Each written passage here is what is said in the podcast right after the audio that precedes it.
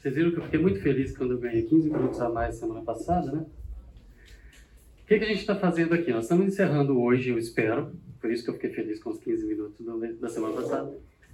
Mas a gente está encerrando hoje a segunda parte, onde, na sequência do que a gente está fazendo aqui, nós começamos na primeira aula falando sobre o problema, sobre algo pessoal, nós, nossos filhos, nossos jovens, é, o problema ciência e religião e o peso que cai em cima dos nossos jovens é, por escolhas pessoais nossas e de pessoas que estão nesse embate aí entre ciência e religião.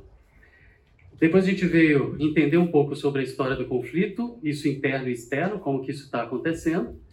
E hoje, pela última vez, a gente vai olhar para dentro da, das escrituras e pensar nos conflitos internos. Depois a gente vai, da semana que vem para frente, falar sobre ciência, ou seja, o que, que a ciência fala. Eu estou afirmando, estou fazendo várias afirmações aqui desde o início, e aí, ao longo das aulas, eu venho explicando o porquê que eu posso fazer aquelas afirmações. Hoje eu vou fazer isso também, de por que várias das afirmações que eu fiz nas últimas aulas, por que, que eu posso, por que, que, na minha visão, eu posso fazer essas afirmações. Então, vou trazer aqui os argumentos para a gente poder estar, tá, é, para o que eu estou afirmando até aqui, tá? Depois a gente vai olhar um pouquinho para a ciência e aí nós vamos destrinchar ali também por que, que eu estou falando que você precisa de mais fé para poder não crer do que para crer. Vamos olhar um pouco nessas próximas duas semanas e meia aí, as duas semanas isso. E depois, não, duas, não, três semanas. E aí depois, na última parte, a gente volta para as escrituras mais uma vez e vamos olhar o seguinte: já que existe um problema e que as coisas não precisam, não são preto no branco como dizem que são, já que a gente tem pessoas fazendo escolhas pessoais de fé, de um lado e do outro, da teologia e da ciência, alimentando uma briga, colocando um fardo nas costas dos jovens que Deus não quis colocar, e aí hoje eu quero frisar bem isso, porque que eu falo que Deus não quis colocar, Deus não fechou a questão, nós não precisamos fechar, essa afirmação eu estou fazendo, e hoje eu quero tentar fechar isso. Mas depois a gente olha para a ciência e fala, puxa, e as, as, pessoas, o lado cético da ciência, fica fazendo afirmações categóricas também, que não podem também fazer, e é isso que a gente vai destrinchar nas próximas três semanas, e aí a gente fala, ok, já que para um lado e para outro existem pessoas fazendo escolhas de fé, para os dois lados tem escolhas de fé sendo feitas, para crer ou para não crer, dentro da teologia, dentro da ciência, vamos olhar de novo para as escrituras e ver o quanto esse livro é precioso, o quanto as palavras desse livro têm poder, o quanto, o quanto as palavras desse livro são miraculosas, certo? É, e o quanto faz diferença olhar para elas sem aquele fardo de você ter que ter uma posição fechada. Né? É isso que a gente está fazendo e eu espero terminar essa parte hoje aqui. Vamos ver se a gente consegue, tá? Bom, a gente viu um pouquinho na semana passada sobre Gênesis, introduzindo um pouquinho o livro ali, falando sobre ele. O nome do livro, o nome de Gênesis é, é grego, o título do livro no original é hebraico, certo? Então é Bereshit. Provavelmente vai ser esse o título do filme que a gente vai ver lá em cima, né? O autor é Moisés, né? A gente fechou isso, embora se você for começar a estudar sobre essas coisas, vão ver que algumas pessoas dentro da teologia ficam tentando argumentar e falar que acha que não é Moisés, mas sim, está fechado que é Moisés por quê?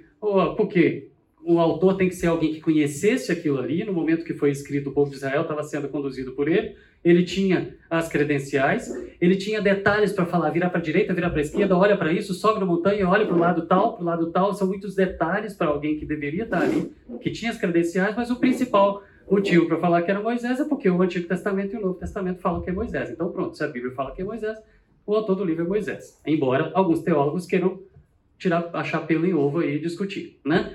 Quando isso aconteceu? Provavelmente entre 1450 e 1410 a.C. Quando? Quando o povo de Israel estava lá, naqueles 39 anos andando no deserto ali, saindo de, do Egito e indo para Canaã. A gente vai falar um pouco mais disso daqui hoje. É, nós vimos um pouco que Gênesis não está, não foi apresentado para o povo de Israel e para nós como um livro para poder falar das origens do céu, da terra, do universo, de todas as coisas. Não é um livro para falar de criação. Criação é uma página. Esse livro é o livro das origens, dos princípios, do início de tudo, e ele vai falar as origens de um modo geral, do universo, de todas as partículas, de todas as forças, de tudo, mas ele vai falar também a origem do povo judeu, ou seja, ele vai colocar a origem de tudo, a origem da humanidade, a origem da queda, ou seja, a origem de toda a desgraça e degradação que a gente vive debaixo dela, certo? O pecado. E Deus que criou aquele ser, o primeiro de nós, certo? O primeiro da nossa linhagem, Adão, ele está falando ali, o pecado entrou no mundo, Deus chamou Abraão. Aliás, antes disso, Deus chamou Noé, ou seja, a escravidão do pecado reinou, o pecado espalhando, e Deus vem aplicar sua justiça, esse vai e volta. Ele chama Noé para poder fazer parte de uma representação do que ele estava fazendo e trazendo, traçando o seu plano para a redenção. E aí depois a origem do povo judeu, onde ele chama, do mesmo jeito que ele chamou lá atrás, ele criou Adão, chamou Adão, chamou Noé, chamou Abraão para poder formar uma família, para poder formar um povo, para poder formar uma nação, para dessa nação vir a redenção. Então é a história da redenção, é do início de tudo até a história da redenção. Então não é o livro sobre criação. Então não dá para a gente olhar para esse livro e falar criação é Gênesis. Não, não é um livro que foi escrito para falar de criação. Criação é uma página, é um dos começos que são apresentados. E por que a gente vai ver um pouco mais disso daqui hoje. Agora, quem que é o Criador que é apresentado em Gênesis? Esse autor de todas as coisas e autor dessa revelação que está sendo apresentado aqui nesse livro.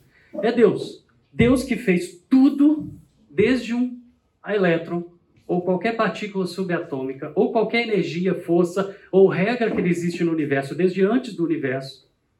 As regras já estavam ali para poder coordenar as coisas, certo? Tudo tinha um propósito. Até um ser como nós. Então, nada, nenhuma força, nenhuma partícula, ou energia que vem da origem é uma partícula, ou um ser completo racional como nós aqui, nada existe nessa história toda sem um propósito. O porquê de todas as coisas ele sabe. Mas uma partícula ou energia estava ali, não estava à toa. Tinha um objetivo. E um ser que está vivendo nesse planeta, ele tem um objetivo, ele tem um papel nesse planeta nessa história, ok? Então, quem é o Criador é o que fez tudo, que traçou todas as formas, todas as regras, todas as leis e que cria e que governa e comanda tudo. E fez todas as coisas com um propósito bem definido e esse propósito é cumprido. E está bem claro esse propósito, certo? Aí agora a gente olhando um pouco para quem esse livro foi escrito, em primeiro lugar, ok? E qual o propósito desse livro de Gênesis que dá tanto pano para manga pensando em nessa questão de ciência e religião, a Bíblia, gente, em especial Gênesis, foi escrito como uma autorrevelação, ou seja, Deus se apresentando. Uma autorrevelação desse Criador para quem? Primariamente para o seu povo. Quem? O povo de Israel. Porém, para o seu povo, também nós, todos que fomos enxertados depois disso e que nos chamamos, que somos chamados povo de Deus. Então, é uma autorrevelação de Deus, em primeiro lugar, para o povo de Israel, lá e para todos os que são chamados povo de Deus pelas próprias Escrituras dali para frente. Então ele foi escrito para poder ser entendido por qualquer povo, de qualquer época, de qualquer cultura e de qualquer cosmovisão, jeito de entender o mundo, de ver o mundo. Não adianta eu pegar esse livro e querer aplicar com a nossa visão de mundo e as coisas que a gente entende hoje e querer que o povo de 3.500 anos atrás entendesse. Certo? Visões de mundo diferentes precisam de linguagens que sejam compreensíveis por todas as épocas. Então, primariamente, esse livro foi escrito para poder apresentar Deus, certo? Para o povo de Israel. Que povo de Israel era esse? Aquela nação escolhida por Deus para poder trazer a redenção ao mundo. Então, esse Deus está apresentando o princípio de todas as coisas, a origem, os chamados de Deus, o vai e vem do povo com o pecado, ok? E o que Deus estava fazendo e apresentando a história da redenção, o que ele estava fazendo para poder resolver esse problema, e ele estava se apresentando para esse povo. Então, essa eleição, ou seja, esse chamado de Deus para esse povo, vocês vão ser meu povo, vocês vão ser uma nação, de dentro dessa nação eu vou trazer a redenção, ou seja, aquele que vai nascer vai ser nesse povo, nessa nação, aquele que vem trazer redenção para o mundo, vocês fazem parte dessa história. Ele estava apresentando isso aí. E essa esse momento, de, esse chamado de Deus para esse povo aconteceu mostrando justamente o que estava acontecendo ao longo da história. Deus criou todas as coisas perfeitas e o pecado veio e destruiu. E o pecado tomou conta de tudo e Deus veio e provocou e trouxe a justiça e chamou Noé nessa parte do processo. Mas o pecado espalha e dá tudo errado de novo, então precisa de, de uma solução maior. E Deus está apresentando isso para esse povo. E essa solução maior vai nascer dentre vocês, esse povo. Então, essa eleição, esse chamado de Israel, ela está acontecendo no conflito, nesse contexto do conflito entre um Deus gracioso, um Criador gracioso e benevolente que está trazendo a solução para o problema, e a sua criatura, para quem ele estava se apresentando, que é rebelde. E que ao longo da história se mostrou rebelde o tempo todo. E que não dá para poder confiar nesse homem. Então, o propósito desse livro é fazer um resumo dos começos, o resumo da história de toda a existência, certo? de, do princípio, do ponto zero, até chegar naquele momento que aquele povo escravo estava saindo do Egito para ir para Canaã. O povo de onde Deus ia trazer a redenção para o mundo, para tirar a humanidade da escravidão do pecado, para levar para Canaã. Eterno. Certo? Então, essa história teológica que está acontecendo ali, que ele está apresentando para aquele povo. Quem é esse Deus então que chamou Moisés? Ele é aquele Deus poderoso para poder criar todas as coisas, ele está apresentando, sou o criador de tudo, certo? Para julgar, para punir, para criar regras, para poder mostrar, não dá certo, vocês não têm o que fazer, solução só partindo de mim, e a solução vai ser essa: a história da redenção, para salvar o povo. Então a soberania dele estava ali. Na primeira parte, estava demonstrando quão longe o homem pode ir se ele estiver sozinho. Olha o que aconteceu, olha o dilúvio. Olha o que aconteceu, olha, vocês agora. Certo? A primeira parte está mostrando quão longe o homem pode ir sem Deus, e a segunda parte, o quanto Deus faz por nós, pela sua criatura, o Criador pela criatura. No princípio, ele mostra a degradação, certo? Na queda, ele mostra a sentença: vocês estão separados de mim, não tem mais o que fazer. Vocês não podem fazer nada. Se tem uma solução, tem que partir de mim. E aí, com o chamado de Abraão, que ele está apresentando para aquele povo, os descendentes de Abraão, com o chamado que ele fez para Abraão, ele está começando a contar a história do que ele vai fazer para resolver esse problema. É isso que esse livro está trazendo. Mas esse livro está trazendo, apresentando o caráter desse Deus como chefe daquela nação que ia ser formada a partir daquela migração ali no deserto, certo? O chefe de uma nação onde ele ia trazer, dentre eles, a salvação para o mundo. Ele estava tirando esse povo da escravidão no Egito para a liberdade. E dentro desse povo, ele ia trazer aquele que ia tirar da escravidão do pecado para a liberdade. Essa é a história de Gênesis. Ciência está lá na primeira página, se tiver alguma ligação com isso. Certo? Então, não dá para a gente vir arrancar a fórceps desse livro e falar que é um livro de ciência, como muita gente tenta fazer. Tá? Deus está apresentando quem é Ele para o seu povo, o que Ele fez, o que Ele estava fazendo ali e o que Ele ainda ia fazer. É isso. Mas gente, esse povo não era não era qualquer um. Tinha um contexto muito pesado e muito forte ali. Esse povo foi para o Egito com José, foram viver na parte mais rica, irrigada, boa para poder se plantar no Egito. Por quê? Eles eram privilegiados quando foram para lá, mas depois, nos 430 anos que passaram ali, esqueceram de Moisés, Faraó escravizou, eles eram escravos. Escravos que viveram ali debaixo do chicote, do subjugo daquela nação, daquele povo egípcio, por 430 anos. Então, nasceram e morreram, nasceram e morreram, nasceram e morreram pessoas ali. Gerações passaram debaixo de uma cosmovisão egípcia. O que é uma cosmovisão, Pedro? É um jeito de ver o mundo jeito de entender o mundo. Ok? Como que esse povo entendia o mundo, então, vivendo 430 anos, ou seja, nasceram debaixo de uma cosmovisão egípcia, de um jeito de entender o mundo como os egípcios entendiam. Para os egípcios, gente, e a Marvel adora isso agora, porque isso está nos seriados, nos desenhos, a DC também. Marvel e DC, estou falando dessa turma aqui. É, Para os egípcios, é, cada megalópole, grande cidade, com todas as cidades em volta e o povo que vivia ali, tinha um panteão de deuses, que era chamado de Ened.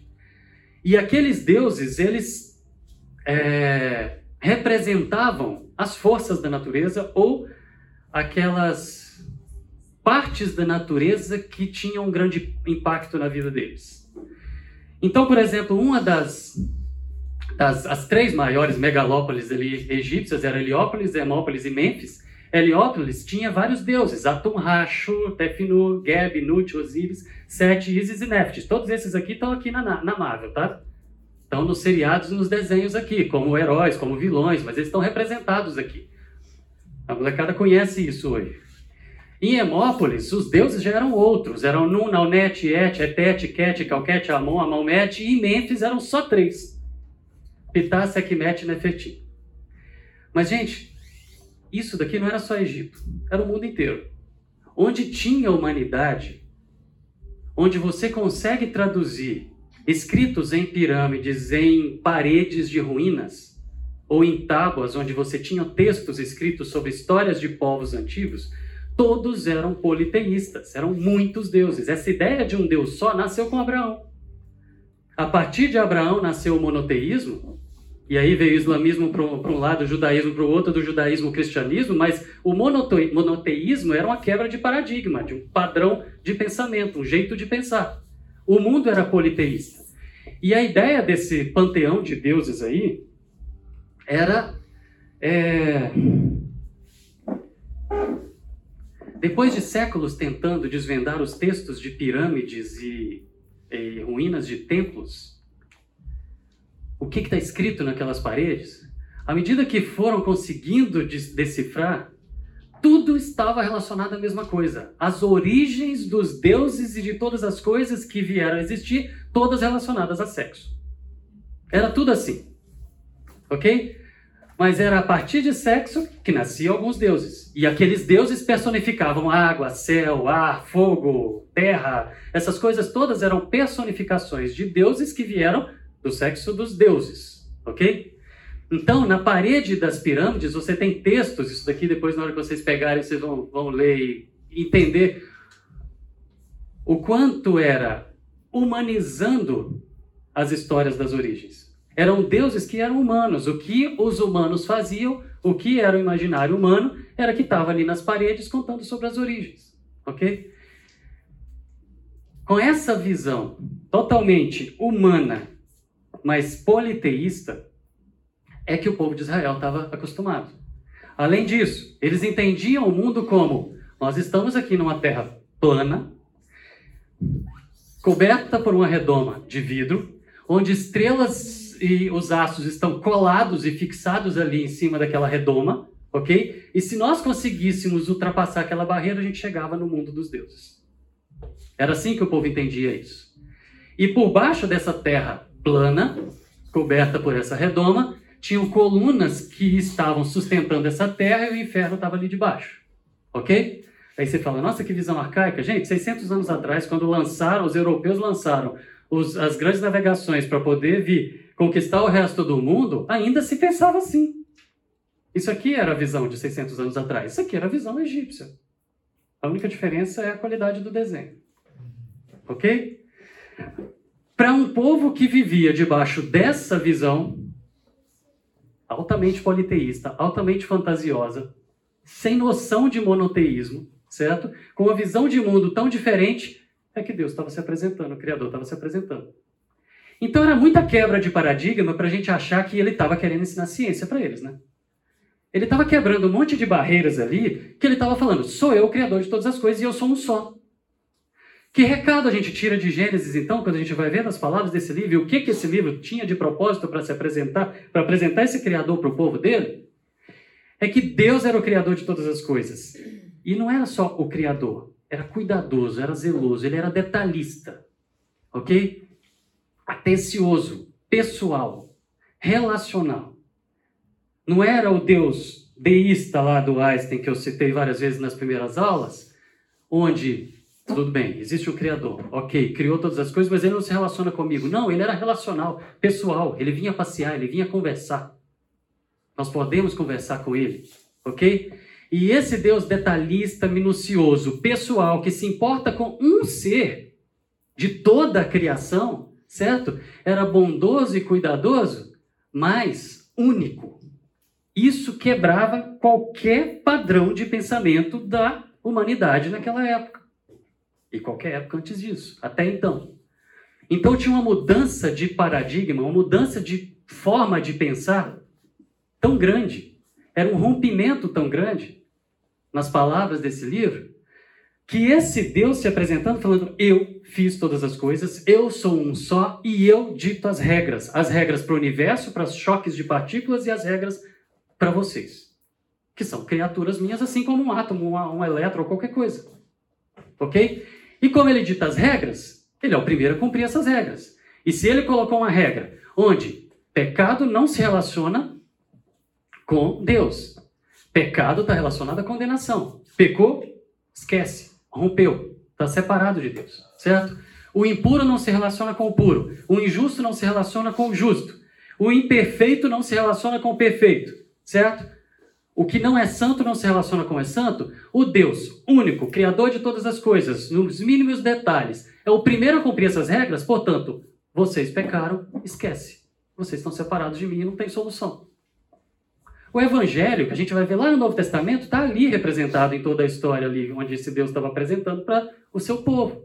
Só que esse mesmo Deus justo, que cumpre as regras que ele mesmo criou, também é gracioso, ou seja, graça é o quê? O favor imerecido, sem a gente merecer nada. Merecendo a condenação, ele é gracioso, de forma que ele trouxe um plano de redenção. E nesse plano de redenção, para resolver esse problema que a gente não tinha o que fazer, ele estava chamando uma pessoa para poder formar uma família, para formar um povo, uma nação, para trazer através dela a redenção.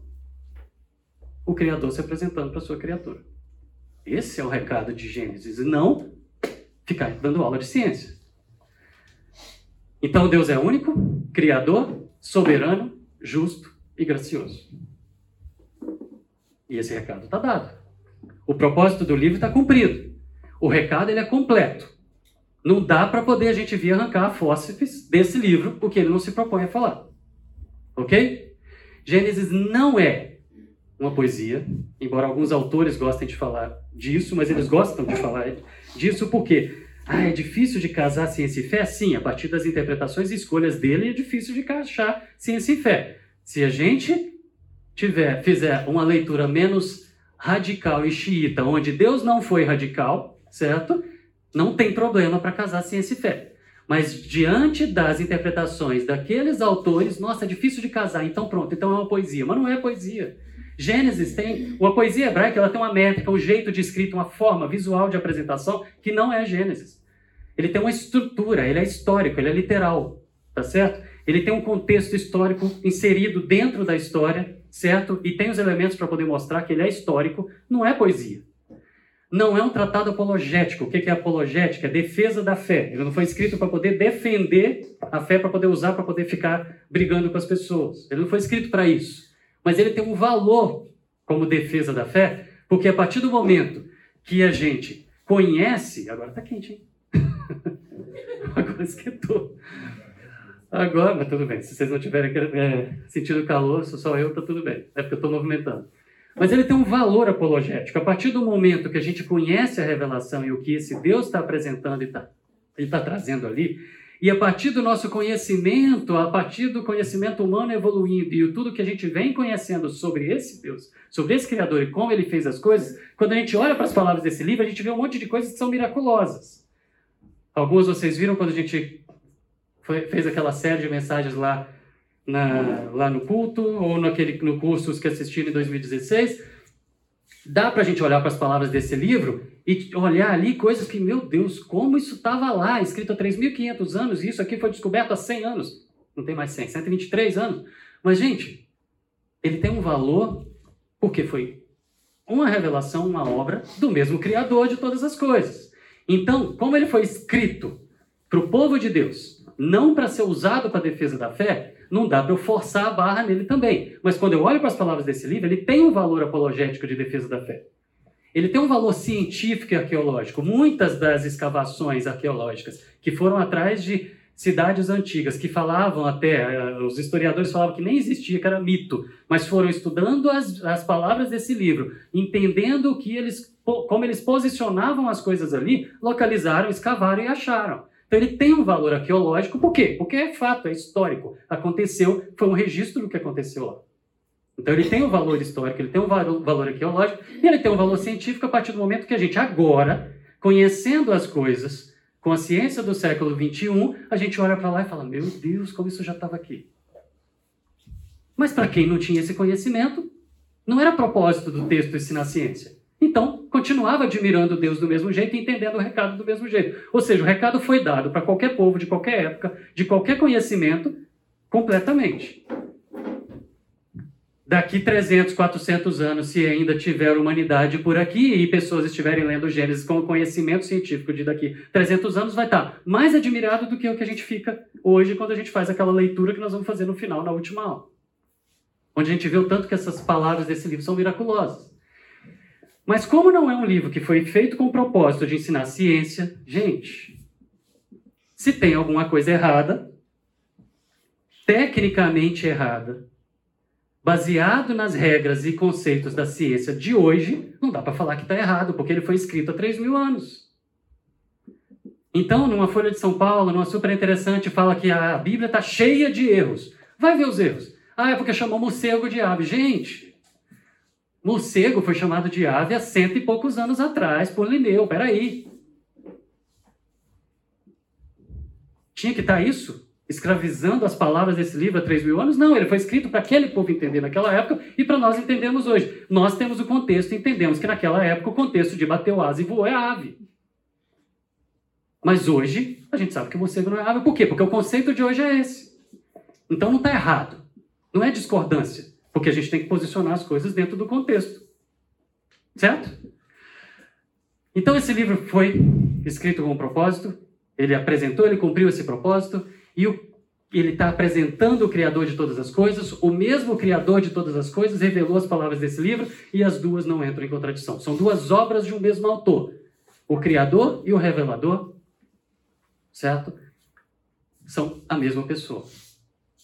Só que a gente está jogando o estudo da natureza e da criação, ou seja, de uma das duas obras do mesmo Criador, do mesmo autor, a gente está jogando o estudo disso somente para cientistas. E tem cientistas céticos e tem cientistas crentes. Lembra que eu uso a palavra crente porque eu estou colocando judeus junto, né? No início, nos primórdios da ciência moderna,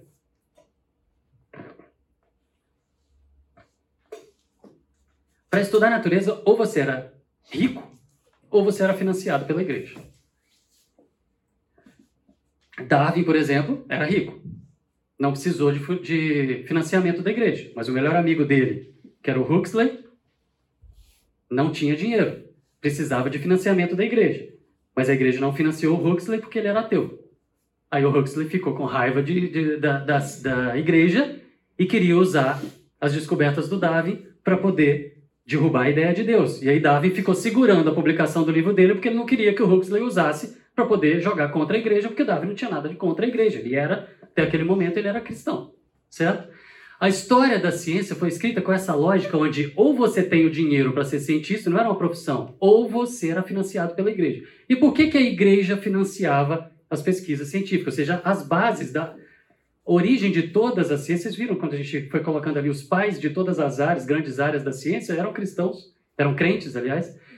E a lógica de igreja financiar a ciência e toda a, a ciência moderna foi formada dessa forma, financiada pela igreja, era por quê? Porque a igreja entendia que entender o mundo era uma devoção ao Criador. Porque se a gente estava falando de duas obras do mesmo autor, o Criador, o, quem revelou as Escrituras, o Criador, era o Criador de todas as coisas, se a gente estava entendendo e estudando a criação, a gente estava fazendo um ato de louvor e devoção ao Criador a Deus. Aí a gente vem e separa isso e coloca para um lado a ciência e para o outro lado a fé. Simplesmente porque algumas pessoas de um lado e do outro fazem escolhas pessoais e começam a brigar. Essa separação, gente, ela só traz perdas. C.S. Lewis, que estava dos dois lados, ele era ateu e se tornou crente, cientista e se tornou teólogo também.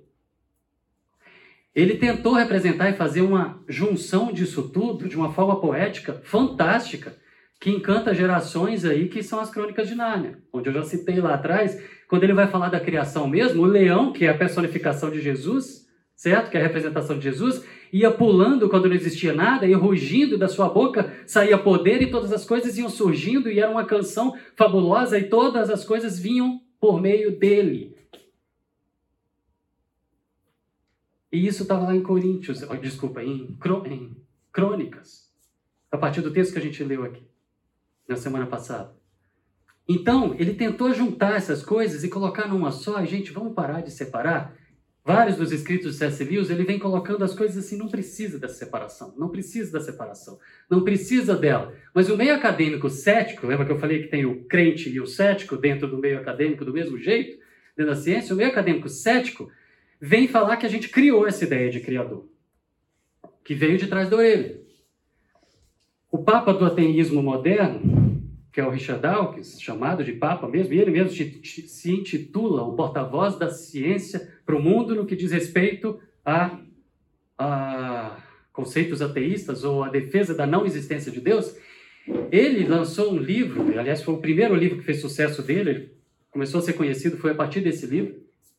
Aí depois, por último, dois, por último não, depois ele lançou em 2006 Deus um delírio, onde ele fala que está todo mundo delirando por acreditar em Deus, mas a ideia começou com esse, esse livro, O Gênio Egoísta, onde ele fala o quê? Que nós somos, dentre várias coisas, isso aqui dá uma aula bem legal, mas dentre várias coisas ele fala que nós somos escravos dos nossos genes e que nós temos no nosso DNA comandos escritos nos nossos genes que nos fazem buscar a eternidade. Então, que nós somos máquinas para reproduzir, para passar nossa sequência de DNA para frente. Porque se eu tenho um filho, metade do meu DNA está naquele filho. Então, pelo menos metade do meu DNA vai continuar eterno, porque ele passa para o filho, do filho para o filho, do filho para o filho. Então, assim, o DNA está buscando a eternidade. E nós somos só um meio para poder aquela molécula egoísta passar e continuar existindo. Então, que porque nós somos programados geneticamente para poder buscar a eternidade dos genes, nós inventamos essa ideia de vida eterna e de Deus.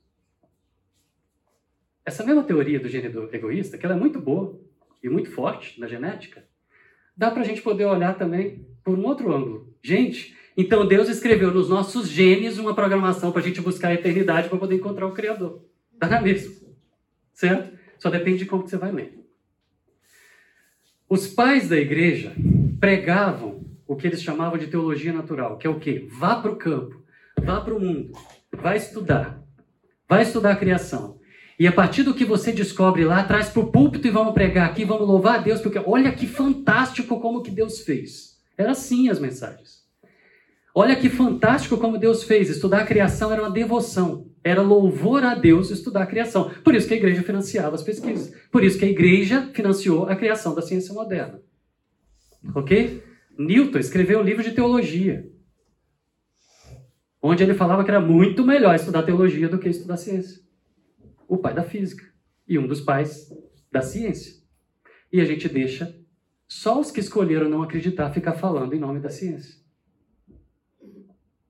Por quê? Porque eles gritam mais alto. Por quê? Porque nós estamos acreditando que a gente está rompido com a ciência. E que tem que ser esferas não coincidentes mas colidentes, que brigam. Bom, e aí esse meio acadêmico cético fala que a gente, eles nos chamam de obscurantistas antropomórficos. O que, que é isso? Que a gente criou Deus na nossa cabeça de forma como se fosse um super-humano. Então, nós gostamos da bondade humana, então a gente fala que a gente criou um Deus bondoso, falando que Deus é bom. Nós gostamos do amor humano, então a gente fala que Deus é amor. Ok? Mas, gente, quem já experimentou os poderes, da, o poder, desculpa, o poder das palavras desse livro, sabe que isso vai muito além de palavras. Vai muito além de invenção humana de ficar tentando tirar de trás da orelha e criar um Deus.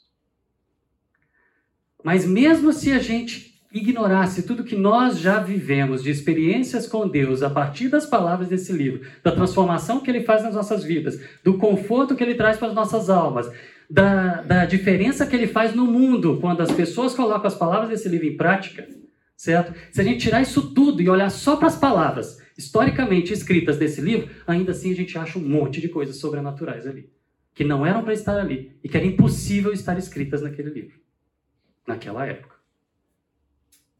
Para estarem lá, ou existe viagem no tempo, ou existe extraterrestre super inteligente, mas que veio aqui e contou para Moisés. Porque não tinha como um ser humano escrever aquilo naquela época, do jeito que estava lá. Mas ainda assim, eles vêm argumentar falando o seguinte: como pode existir um Deus bondoso com todo o mal que acontece na humanidade?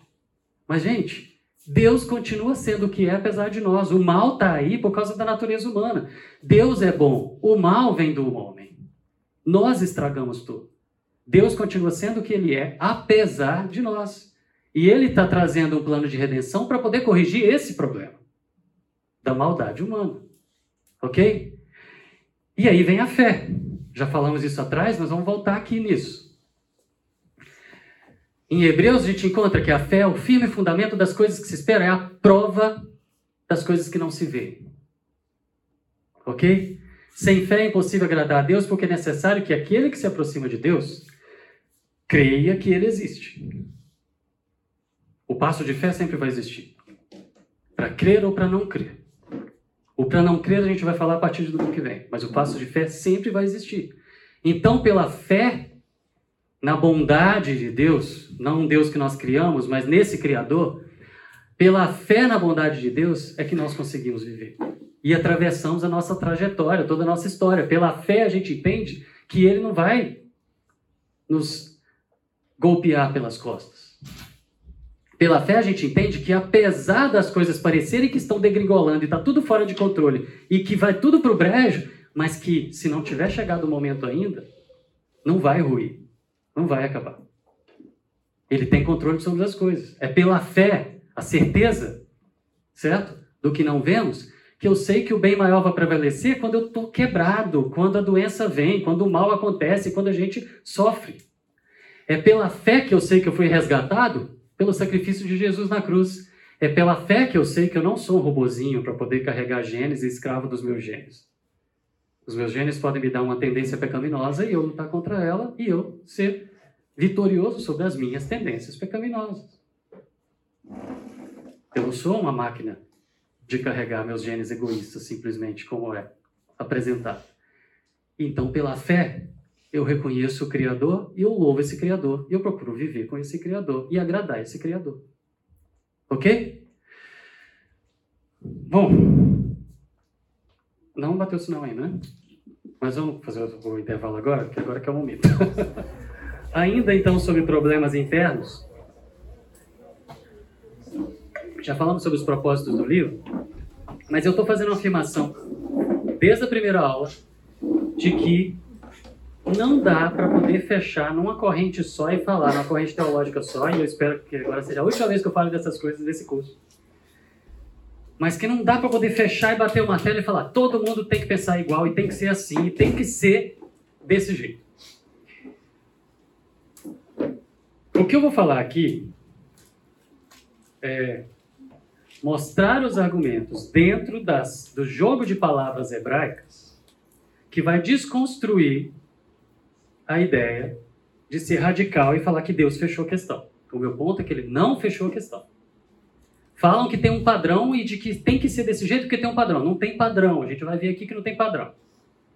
E que Moisés escreveu de um jeito bem diferente do que era para ter sido escrito. As coisas estão bem diferentes aqui nessa primeira página das Escrituras. Mas, eu quero deixar claro o seguinte: eu não estou combatendo uma corrente, eu estou combatendo a ideia de que Deus fechou a questão. Ele não fechou. É essa afirmação que eu estou fazendo aqui. E a gente tem que deixar isso em aberto. Eu não preciso colocar fardo nas costas de ninguém de que tem que defender uma linha. É isso. Como eu falei na primeira aula, depois do curso para os adolescentes, agora essa última vez, chegou um e falou assim: Eu ainda prefiro acreditar em terra jovem. Fantástico, beleza, vira a página e segue sua vida cristã. E aí uma menina olhou, né? As Gabrival e a Samanta estavam juntas, não lembro qual das duas, eu acho que foi a Samanta que falou. É, eu descobri que Val não é, não é do nome dela, é apelido, né? É isso? Todo mundo fala Gabival e não é Gabival, né? Só Gabi. Mas que elas estavam juntas e ah, mas como que você, depois desse curso inteiro, você ainda defende, ainda acredita na Terra jovem, que a, a Terra é jovem, que tem 6 mil anos, que você Esquece. Deixa ele. Fica com a sua. O importante é que Deus não fechou essa questão. Tudo bem, de chegar lá em cima vai estar todo mundo junto. Não vamos ter céu com compartimento para terra jovem, para terra velha, para recreacionista, para criacionista, terra é, jovem sem evolução. é, para Terra Velha sem evolução e para Terra Velha com evolução. Pra... Gente, é igual achar que vai ter um céu para presbiteriano, um céu para batista, um céu para assembleia. Gente, não vai ter. Vai estar tá tudo lá do mesmo jeito. Então, o fato de eu estar fazendo uma desconstrução aqui é por quê? Porque, infelizmente, dentro da teologia, quem é xiita são os da Terra Jovem. E que usam as palavras hebraicas e o jogo de palavras hebraicas para poder falar que tem um padrão aqui que é indiscutível e que o mundo existe e que o universo foi criado há menos de 10 mil anos e que quem pensar diferente disso é um herege. Quem concorda com essa corrente, fantástico, beleza, segue a vida. O que eu estou pensando, o que eu estou defendendo aqui é não dá para fechar, é uma escolha. Então, se você escolhe terra jovem, beleza. Se você escolhe terra velha sem evolução, beleza. Se você escolhe terra velha com evolução, beleza. Se você escolhe recriacionismo, ou seja, Deus fez uma terra velha, destruiu e depois fez de novo uma nova em seis mil anos, beleza. O que eu estou defendendo é que não dá para fechar a questão, tá claro?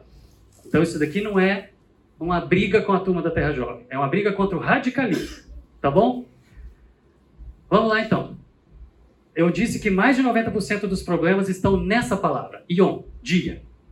Mais de 90% dos problemas entre ciência e teologia, ciência e religião, estão nessa palavra, no tempo da criação. O resto se encaixa assim, ó, igual luva, tá? Mas o problema se, é, se embasa totalmente no tempo. Então nós vamos para essa palavra, tá bom? A palavra Yom, que é a palavra dia para criação, para criação, a palavra dia lá em Gênesis, é a palavra que é mais usada no, na Bíblia inteira, no Antigo Testamento inteiro, para tempo. Essa palavra é usada no Antigo Testamento 2.304 vezes. Quem falou que não era para encostar aqui? 2.304 vezes, certo? E normalmente ela é usada para dia de 24 horas, sim. Mas não é sempre. Os radicais que defendem que só tem uma forma de ler isso daqui, eles defendem que só tem uma forma de ler porque existe uma combinação de palavras hebraicas que dá um padrão. É disso que a gente vai falar aqui. Tá? Mas, de fato, 88% das vezes que essa palavra é usada, ela está aqui para falar, ela está no Velho Testamento para se, se referir a dia de 24 horas. Ok? Mas 12% não. Dia de 24 horas aparece onde o contexto deixa claro, não tem dúvida nenhuma que está falando de 24 horas 2.008 vezes, tá bom? Mas tem 64 vezes que é tempo indefinido. Tem 37 vezes que é uma história de anos de duração, ok? De séculos de duração. Tem 32 vezes que a mesma palavra ion é usada para frequência, diariamente. Tem 25 vezes para sempre. 14 vezes para ano, a mesma palavra hebraica, tá? E 96 vezes para o resto. Porque às vezes elas estão com sentidos únicos. Mas todas as vezes que essa palavra foi usada no Velho Testamento, ela estava se referindo a tempo. Então, essa é a palavra hebraica para tempo. O que, que eu tenho que definir que em Gênesis 1 é 24 horas? Ah, porque tem uma combinação de palavras, etc, etc. Tá bom, vamos lá. Como eu disse que os slides todos vão ficar disponíveis para vocês baixarem lá, então vocês podem ler todos os textos, que não dá tempo da gente fazer aqui, mas ela está lá, a palavra Ion usada como dia, como o oposto da noite. Quantas horas isso dura? dura? Varia da estação do ano, tá bom? Mas a parte, a fase clara do dia é a palavra Ion, que é traduzida para dia, tá? Por exemplo, Gênesis 7,4, porque daqui a sete dias farei chover sobre a terra durante 40 dias e 40 noites, ou seja, são 40 dias e noites. Então, essa palavra é ion, 40 ion, certo? 40 dias, ou seja, 40 fases claras e 40 fases escuras. Está falando para dia como oposto da noite. Como uma divisão de tempo, dia de trabalho, uma jornada de um dia, que é o quanto um ser humano consegue caminhar enquanto tem claridade e força nas pernas. Ion. A mesma palavra. É o tempo que uma pessoa consegue andar. Da hora que amanhece o dia até a hora que se põe. Ok? Isso depende do tamanho da pessoa, tamanho da perna, do fôlego, etc. Né? Um dia definido como manhã e tarde, ou seja, Manhã e tarde não está incluindo a noite. Yom, a mesma palavra, tá certo? Números 11, 31, por exemplo, depois disso veio um vento da parte do Senhor que trouxe codornizes do mar e as fez cair por todo o acampamento, a uma altura de 90 centímetros, espalhando em todas as direções até num raio de uma caminhada de um e um. Um dia. Não está se referindo a 24 horas aqui. É o quanto uma pessoa consegue caminhar. Tá? Tem mais. Questões temporais. O tempo da colheita, no original está escrito no ion da colheita. E a colheita dura um dia? Não meses, semanas. Mas é um ion. Ok? É um dia. No tempo da gravidez e parto, um ion. A criança nasce em um dia? Não, são nove meses, mas é um ion. A mesma palavra. Num instante, num momento. Por exemplo, Gênesis 27, 2. Disse-lhe o pai: Estou velho e não sei quando, no instante que vou morrer. Mas foi traduzido para no dia que vou morrer. Por quê? Porque é ion mas é o momento da morte, ok? Um uso escatológico, lá, futuro. O dia do Senhor, quando ele vai voltar, quanto tempo isso vai durar? Não sei. Naquele dia, no dia do Senhor, no futuro, no arrebatamento, na volta de Cristo, etc e tal, nos últimos dias, nos últimos Ion, certo? Acontecerá que o monte da casa do Senhor será estabelecido no cimo dos montes e elevará sobre os. É, elevará sobre os outeiros e para ele afluirão todos os povos. Quanto tempo isso vai durar, gente?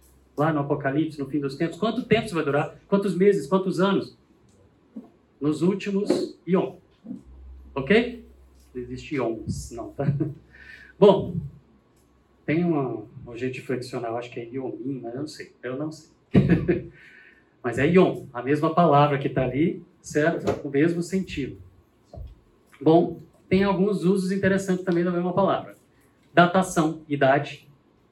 Abraão e Sara já eram velhos avançados em Ion. Ok? Avançado em dias, que foi traduzido. E Sara já havia cessado os costumes das mulheres. Um período específico, mas indefinido de tempo, tá? Mas que fosse durante toda a vida de uma pessoa, um tempo, uma fase da vida da pessoa ali. A Eva nasceram dois filhos, um teve por nome Peleg, porquanto em seus dias, ou seja, enquanto ele viveu, ou seja, nos seus Ion, se repartiu a terra.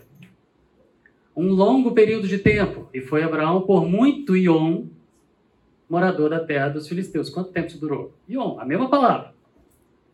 Que é aquela que dizem que ela tem padrão e que ela só pode ser traduzida por dia de 24 horas lá em Gênesis 1. Aí Deuteronômio 4,40, guarda, pois, seus estatutos e seus mandamentos que te ordeno, Yom, foi traduzido para hoje. Quem traduziu está colocando todo o contexto aqui para gente, né? Mas, os seus mandamentos que te ordeno, Yom, hoje. Para que te vá bem a ti e aos teus filhos depois de ti, para que prolongue os seus Yom, na terra que o Senhor teu Deus te dá, para todo o Yom. É a mesma palavra, gente. Hoje dias e sempre. A tradução. É a mesma palavra. Por que, que eu tenho que colocar uma coisa só? E há de infinito aí, eterno, certo? O Senhor nos ordenou que cumpríssemos todos esses estatutos e temêssemos o Senhor, nosso Deus, para o nosso perpétuo, olha a tradução, perpétuo bem, para o nosso ion bem. ok? Que é a ideia de sempre, eterno. A mesma palavra. Vamos lá. Essa é a palavra, para tempo. 24 horas tem que ser. Eu tenho que bater o martelo e falar herege quem falar diferente? Não dá. Mas tem mais para a gente poder explorar. Como que Moisés usou essa palavra na criação?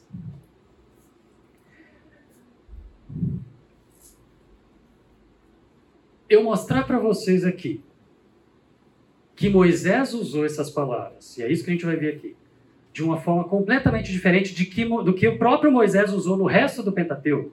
Ele escolheu, essa afirmação que eu estou fazendo eu vou mostrar, ele escolheu usar o jogo de palavras de uma forma única na primeira página de Gênesis. E ele mesmo usou do jeito que todo o resto que escrevia hebraico usou, da segunda página para frente. Mas na primeira, ele escolheu um jeito único, escrito só ali na combinação só ali. Ok? Se eu mostro isso para vocês, eu estou mostrando que tem algo de diferente ali. Mas eu não estou fazendo a afirmação de que por que Moisés fez aquilo. Mas que ele fez algo completamente especial e diferente na primeira página, ele fez. Por quê? Vamos perguntar para ele depois. Mas do mesmo jeito que eu não posso afirmar que Moisés fez uma combinação completamente diferente, porque ele viu alguma coisa diferente, porque tinha algo especial que o povo daquela época não ia conseguir entender, que depois que Deus mostrou tudo para ele, ele quis fazer aquelas primeiras palavras, usando essa expressão de tempo, tempo, que é o grande problema de ciência e fé. Ele usou a palavra tempo de um jeito único. Tinha alguma coisa relacionada a tempo que não dava para explicar ali. Mas isso é uma conclusão. Com tanta força quanto aqueles que falam que naquela página Ion tem que ser 24 horas. Interpretação. Moisés usou essa palavra na primeira página de uma forma única. Pode ser porque ele não entendia o que significava tudo aquilo que ele viu. Pode ser que ele entendeu, mas não dava para explicar, porque o propósito não era esse, ficar explicando que o tempo era absurdamente grande, certo? ou o que, que significava seis dias, ou se cada um daqueles dias foi cada uma das noites que ele dormiu e Deus revelou e mostrou para ele, ele escreveu no outro dia, primeiro dia, segundo dia, terceiro dia. Tem várias teorias. Qualquer coisa que eu afirmar aqui é uma teoria, é uma interpretação. E falar que foi 24 horas e o resto do mundo é herege se falar diferente também é interpretação. Ok? Por isso que a minha afirmação aqui não pode fechar a questão. Mas vamos lá. Então eu fiz a afirmação e agora eu vou mostrar. Como que Moisés usou essa palavra no Gênesis 1 e 2? Primeiro, Gênesis 1, 5. Chamou Deus a luz dia. Luz, dia, dia e on. Tá? E as trevas, noite. Houve tarde e manhã, o primeiro e on. Ok? Luz, como oposto da escuridão. E on, como o primeiro, traduzido para dia, mas o primeiro tempo. Ok? Estão entendendo que a palavra para tempo eu estou chamando de tempo. Mas foi o primeiro tempo aqui, mas como oposto de escuridão, tá bom? Gênesis 1:18, para governar é o dia, Yom, e a noite, ou seja, Yom como oposto da noite, fase clara do dia, tá? E fazer separação de luz e trevas. Ele está falando lá, a terra está girando, o sol aparece, o tempo que aquilo ali dura, aquilo ali que ele está chamando de Yom.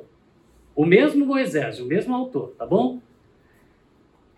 Em outro lugar ele usou o quê? 1,14. Diz também Deus: haja luzeiros no firmamento do céu para fazer separação entre dia e noite, de novo sobre a fase clara oposta da noite. Não está usando essa palavra como 24 horas, tá bom? E sejam ele para sinais e estações para dias e anos. Dias, esse ion aqui, anos, é qualquer coisa menor do que ano. Do que um ano. Pode ser dias, semanas, meses, não sei. Mas é a mesma palavra que ele está usando ali, tá bom? Gênesis 2,4. Essa é a origem dos céus e da terra quando, no Ion, foram criados. No momento, tem Bíblia que vai traduzir, tem tradutor que colocou no momento que foram criados. Tem tradutor que colocou no dia que foram criados. No singular. Ok? Quando o Senhor os criou. Aqui é Ion. Ok? Tempo. No momento que foi criado. Ou seja, o mesmo autor na mesma página, está usando essa palavra com sentidos diferentes, tá? Tem mais. Gênesis 2,17. Mas da árvore do conhecimento do bem e do mal não comerás, porque no iom que dela comedes, certamente morrerás. E aí a teologia lá atrás, os pais da igreja já estavam discutindo esse texto aqui. Eu citei isso lá atrás. Irineu. Irineu escreveu o quê? Eu falei dele, um dos pais da igreja que estava lá discutindo o tempo da criação. Né? Irineu falou o seguinte: ah, ele morreu no mesmo dia em que comeu. Por quê? Deus disse que no dia em que comerdes, vocês certamente morrerão. E alguns, outra vez, é, relegaram, né, os historiadores, a morte de Adão ao milésimo ano. Ok, como um dia para o Senhor é mil anos, então ele não passou, não passou de mil anos, então ele morreu no dia que comeu. Estava tentando inventar teologia ali, estava tentando criar um jeito de encaixar as coisas, porque estava vendo que não dava para poder fechar ia, ter, ia achar um erro de um lado ou do outro, dependendo de como interpretasse isso. Ah, no dia que dela comerdes, um ion. Morreu naquele dia? Não. Ah, então tá errado as escrituras. Ah, não, mas um ion então é mil anos para Deus, né? Porque a gente tem isso lá em Pedro. Então tá bom. Então, se um dia com mil anos, então ele morreu antes de mil anos, então a, a Bíblia não está errada. A gente não precisa disso. Não precisa a gente ficar fazendo força para poder a Bíblia não estar tá errada.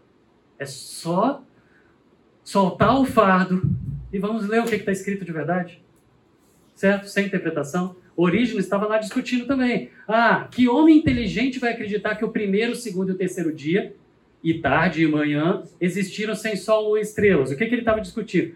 Lá em Gênesis está falando de sol e lua no quarto dia. E quem fez dia e noite até ali? Aí os teólogos, até hoje, ainda colocam alguns que querem defender as 24 horas, falam que a luz que estava lá, gerando dia e noite e a Terra circulando, girando, é a luz de Deus. Deus, o Criador, fora do universo, teve que vir aqui ficar ali parado para a Terra ficar girando, até que chegasse o momento dele criar o Sol, para poder, na hora que a Terra girasse, brilhasse do lado de cá, para poder dar luz a gente. Entendeu? Desculpa a minha expressão. Mas eu já falei bem claro no início para poder ficar claro contra o que, que eu estou falando. É contra o radicalismo de que a gente tem que fechar. Porque Deus não fechou. Ok? Vamos lá. Não tem um padrão.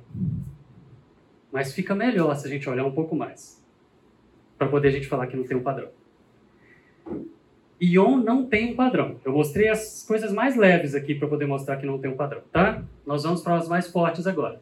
Por que, que eu tenho que ganhar ganhar minha vida brigando pelas 24 horas do, dessa palavra? Se eu quebrar esse preconceito das 24 horas, eu quebro o problema entre ciência e fé e Bíblia, e religião, e escrituras. Por que, que eu tenho que ficar brigando por isso daqui? Se não tem um padrão, olhando uma visão superficial. Mas vamos olhar um pouquinho mais. Olha como Moisés usou essa palavra. É... A expressão tarde de manhã é o maior argumento para os defensores de que Ion, em Gênesis 1, é 24 horas dia de 24 horas. Porque falam que quando essa expressão manhã e tarde está junto de Ion no mesmo contexto, se trata de 24 horas. Aham. Uhum. Vamos olhar. É, peraí. É isso mesmo. Manhã e tarde, tá bom? Então foi a manhã e tarde o primeiro dia, foi a tarde e manhã o segundo dia, foi a tarde e manhã o terceiro dia. Beleza. Essa expressão tarde e manhã, que aparece lá em Gênesis, que Moisés escreveu, ela aparece junto, tarde e manhã, 43 vezes no Velho Testamento. Fala, Pedro. Mas se você, como você falou, pode ser que tem, ela, ela usada de diferente jeito, ela pode estar escrita no Gênesis 1 de jeitos diferentes também. Sim, pode. E outros não. Perfeito. Ou seja, Moisés não fez de um jeito só. Não é isso que você concluiu? Ele não fez de um jeito só. É isso que eu acho também. Mas que tem algumas pessoas que são muito radicais e falam assim, ele só fez de um jeito, então você só pode pensar de um jeito. Entendeu? É essa, esse que é o problema. Porque as pessoas querem colocar nesse texto, nesse livro, o que Deus não quis falar. Ele estava ali falando o que, que ele fez. Né? Ele não estava ali para a gente poder ficar brigando por causa do tempo do dia. É que tem gente que vive brigando por causa do tempo do dia. Entendeu? Mas é isso que você concluiu mesmo. Já que tem várias vários usos de várias formas, pode ser qualquer um. É isso. Tudo bem? Vamos lá. A expressão tarde e manhã aparece então 43, nem encostei. Aparece, aparece 43 vezes no Velho Testamento, certo? E a grande afirmação é de que quando elas estão juntas da palavra Ion, se refere a dias de 24 horas. Ok. Primeiro, essa expressão tarde e manhã aparece no Velho Testamento 43 vezes, Porém, invertido tarde e manhã, só 10. 43 vezes é manhã e tarde, na ordem certa que as coisas acontecem. Tarde e manhã invertido, só, 40, só 10 vezes, ok? Das 10, 6 só em Gênesis 1. E as outras 4 se referindo a Gênesis 1. Ok? Vamos lá. Chamou Deus a luz dia e as trevas noite, houve tarde e manhã, o primeiro dia. Então vamos lá. Primeira expressão, tarde e manhã, que dizem que quando está junto com Ion corresponde a 24 horas. Moisés escreveu de um jeito invertido que todo mundo escrevia. Do jeito normal de se escrever em hebraico, ele escreveu invertido. Por quê? Vamos perguntar para ele depois, mas segura aí. Aperta o botão de pausa, porque tem mais. O primeiro dia. A expressão primeiro dia que a gente fala, que a gente lê no português, não é assim que está escrito em hebraico. Em hebraico está escrito Yom Shad, que é dia 1, um, não é primeiro dia. Ok? E dia 1 um no Velho Testamento está escrito 10 vezes. Ok? Volta. Das 10 vezes, 4 claramente são 24 horas. Ok? Das outras seis, que não são 24 horas, cinco tem cada um um significado diferente. Dia 1, um, ok? E uma delas, a sexta, é a que está aqui em Gênesis 1. Não tem um padrão. Ok? Não tem um padrão. Mas isso é só no dia 1. No dia 2 a coisa fica muito mais específica. Por que, que Moisés fez isso? Não sei. Mas vamos lá. Moisés, o mesmo autor, escreveu em Gênesis 27, 45, Yom Shad, dia 1 como uma ocasião. Dia 1, Gênesis 33, 13, o mesmo Moisés, tá? Como um dia de horas até 24 horas. Em números, como um dia, beleza, de 24 horas. E outros autores, cada um com um sentido diferente. Tem padrão, gente? Não tem padrão. Yom, mais tarde, manhã, está se referindo a dia de 24 horas. A gente não tem um padrão para poder você criar uma regra. Para você criar uma regra aqui. Mas isso é só para o primeiro dia. É o mais leve.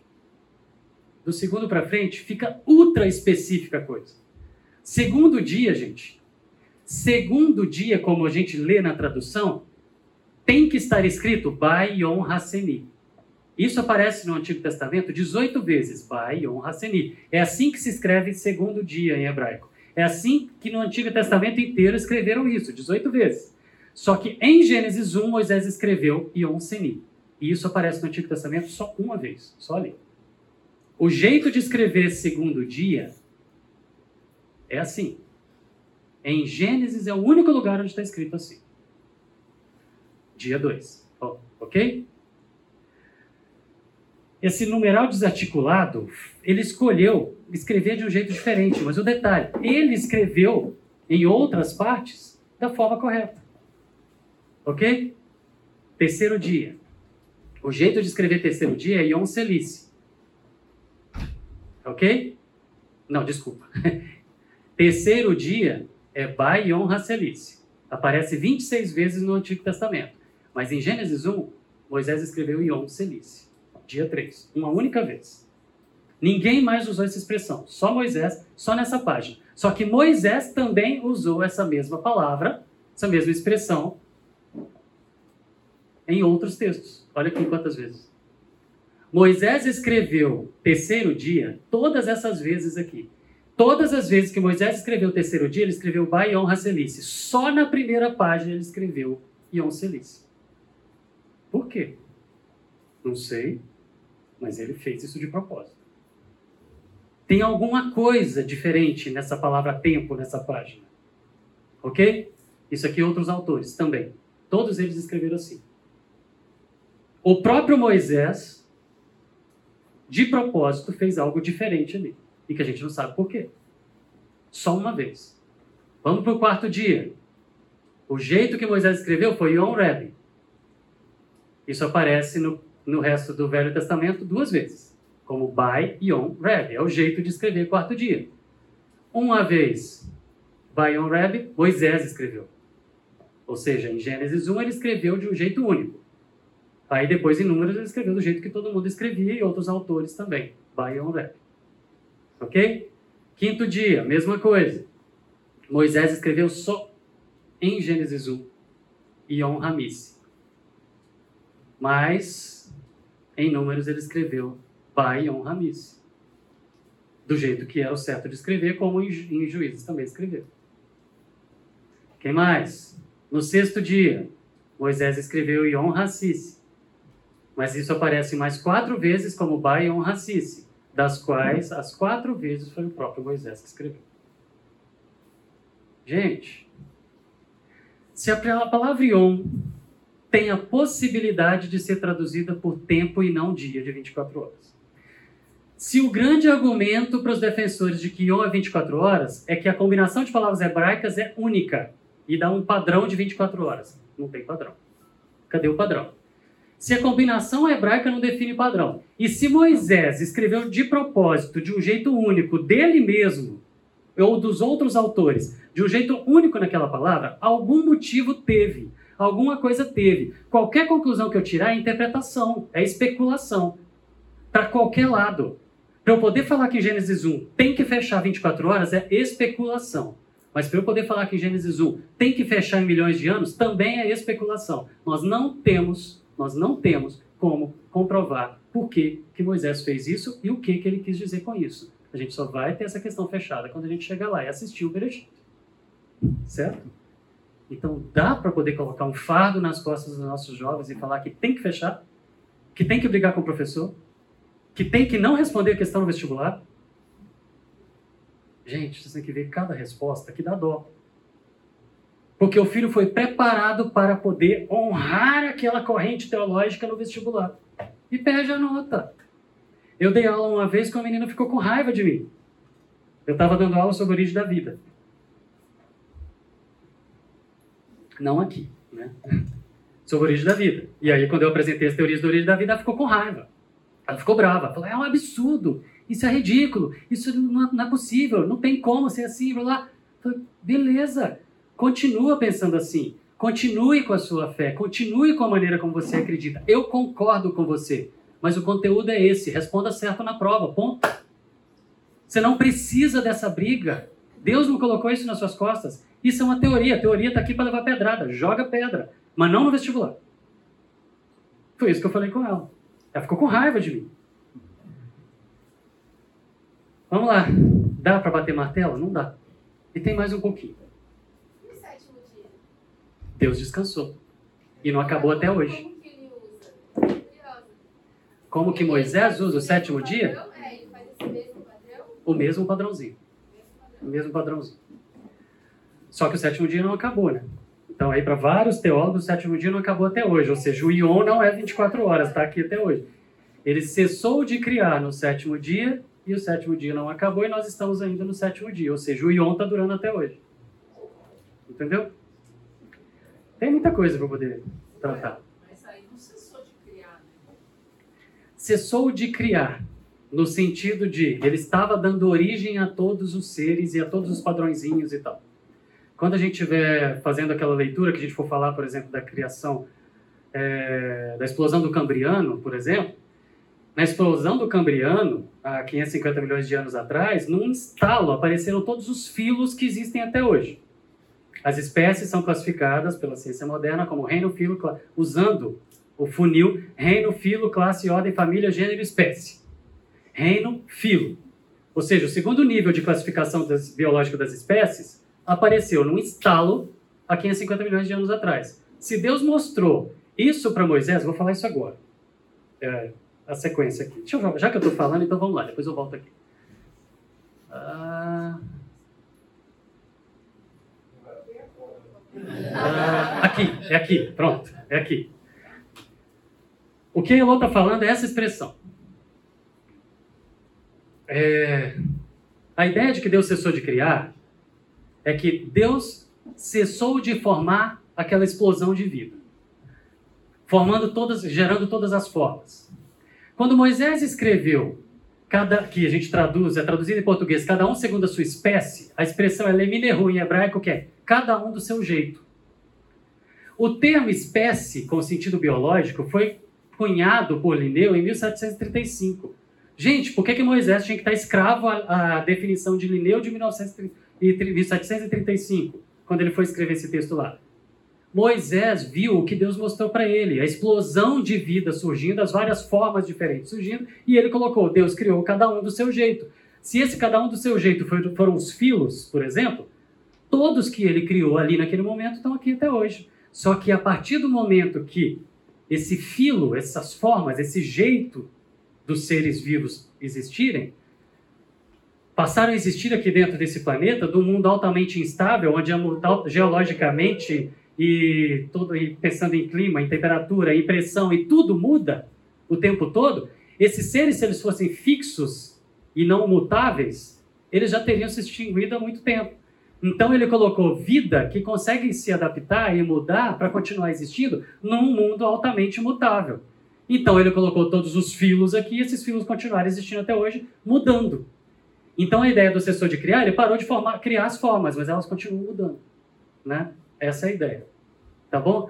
Agora, detalhe, né? em inglês é traduzido por tipo, né? Cada um do seu tipo. É muito melhor do que usar espécie, mas em português coloca espécie. Aí todo mundo acha que está falando de espécie biológica, que é uma coisa ultra específica, que só é espécie porque cruzando macho e fêmea dá um descendente fértil, uma coisa ultra específica. Mas não é isso que o Moisés estava falando, gente, nem existia esse termo. Tá bom? Agora voltando, tem uma outra palavrinha. Outras palavras que são usadas para poder tentar definir padrão e tentar fechar uma coisa que não tem, que não foram escritas com esse propósito, tá? A palavra bará, que é a palavra criar. Os mais radicais que querem que, essa, que essas questões sejam fechadas na primeira página da Bíblia, eles falam que a expressão bará, em hebraico, que é traduzida por criar, ela é usada é, de uma maneira especial para o cosmos e para o homem. As expressões para criação que são usadas em hebraico são bará, que é criar, traduzida por criar, assá, que é criado, que é traduzida por fazer, e yatsá, que é traduzida por formar. Ok? Tá bom. E a afirmação mais radical é que bará, que seria criar do nada, foi usado lá no princípio para criar toda a matéria do universo, a luz, o Big Bang, para criar toda a matéria do universo, as pecinhas de Lego para depois montar, certo? E na hora de criar o homem, para poder falar que o homem é uma criação especial e o universo é outro. E o resto tudo pode ter vindo mudando, evoluindo, etc. E tal. É assim que os teólogos que procuram defender nessas palavras um padrão, é assim que eles afirmam, ok? A expressão bará está lá no Gênesis 1, Bereshit bará Elohim etashamayim ve'etearetz. O que? O bará, no princípio, criou Deus os céus e a terra e a terra sem forma e vazia. Beleza. Então, o criou, o bará, seria lá no princípio, quando ele fez o Big Bang. Ok? E o outro momento seria, criou, pois Deus o homem a sua imagem e semelhança. Ou seja, bará, Deus o homem a sua imagem e semelhança. A afirmação é, ele só criou do nada quando ele fez o Big Bang e ele criou do nada quando ele fez o homem. Então, o homem foi o bonequinho de barro separado de todo o resto. Então, tudo bem, pode até ter evolução em todo o resto até chegar no homem, mas no homem foi separado. Essa é a afirmação. Eu não estou falando que sim nem que não, mas o ponto é, a afirmação de teólogos que defendem essa visão radical é de que tem um padrão, que só é usado assim, mas não é. Vamos olhar. Depois que formou da terra todos os animais do campo, formou, Yatsá, da terra todos os animais do campo. Ok? Porque a afirmação é que, que criou do nada só o homem, né? E formou, Yatsá, todos os animais do, do campo, a partir de algo pré-existente. Então cabe evolução, cabe tudo aqui para o resto, mas para o homem não. Mas aí ele vem falar em Gênesis 2,7, o mesmo autor, Moisés, então o Senhor Deus formou o homem do pó da terra, a mesma palavra. Formou de matéria pré-existente o homem do pó da terra. E o homem não foi criado do nada? Não dá para arrancar das palavras hebraicas o que Deus não quis falar. O propósito dessa página não é isso. Ok? E outra, Gênesis 1, 26. Façamos o homem a nossa imagem, assar, fazer. As três palavras para criar são usadas para o homem. Então, criar do nada é o homem e o resto é formar de matéria pré-existente? Não é. É com boa intenção, é com zelo, é com devoção que esses teólogos vão defender isso. Porque eles acreditam que aquela visão é a única possível. E aí eles ficam tentando defender aquela ideia. Mas não é necessário, Deus não fechou isso. É esse que é o ponto que eu quero até essa aula terminar e não, não voltar a ficar batendo nessa tecla. Tá bom? Não tem um padrão para nada. Então não dá para arrancar teologia de combinação de palavras hebraicas quando não tem um padrão para elas, para o uso delas. Não dá. Tem mais. Outra tentativa, formou o homem do pó da terra, é a história do bonequinho de barro. Que fala que o homem é especial porque Deus fez toda a criação de matéria pré-existente, vem pegando um, brincando de lego, montando, mudando e tal, beleza? Mas quando chegou no homem, ele fez o bonequinho de barro do pó da terra soprou o fôlego da vida e ele ficou especial. Ele foi uma criatura especial. Gente, O homem é especial. E a Bíblia deixa em trocentos textos do porquê que é especial. Mas não é porque foi feito do pó da terra. A ideia, essa expressão do pó da terra, que formou o homem do pó da terra, não está, esse versículo não está aqui para poder falar que o homem é especial porque foi feito do pó da terra, não. A ideia do bonequinho de barro vem daqui. Mas ela não está aqui por isso. Porque em Gênesis 2,19 fala que ele formou os animais do campo também do pó da terra. Formou da terra, e a expressão aqui em hebraico é a mesma, todos os animais do campo. Da mesma matéria pré-existente, gente. O que é esse pó da terra? Carbono, hidrogênio, nitrogênio, fósforo, enxofre, cálcio. Está aí. É o que a gente vai virar depois que morrer. A partir do momento que você morre, que os decompositores vão te degradar, você vai virar o pó da terra, que vai virar terra, que vai ser sugado por plantas, que vai entrar na composição dos, dos vegetais para poder entrar na cadeia é, alimentar para os animais comerem, para poder carregar isso para frente. Depois você come, isso volta para você, vai fazer parte de você. Isso é o pó da terra. São as pecinhas de Lego que Deus montou para poder formar todos os seres vivos. Nós não somos especiais porque no texto está escrito que formou o homem do pó da terra. Não é por aí. Nós estamos acabando, tá bom? Vou conseguir fechar isso hoje. Bom, aqui da espécie eu já falei. E aí, a última questão complementar. 24 horas.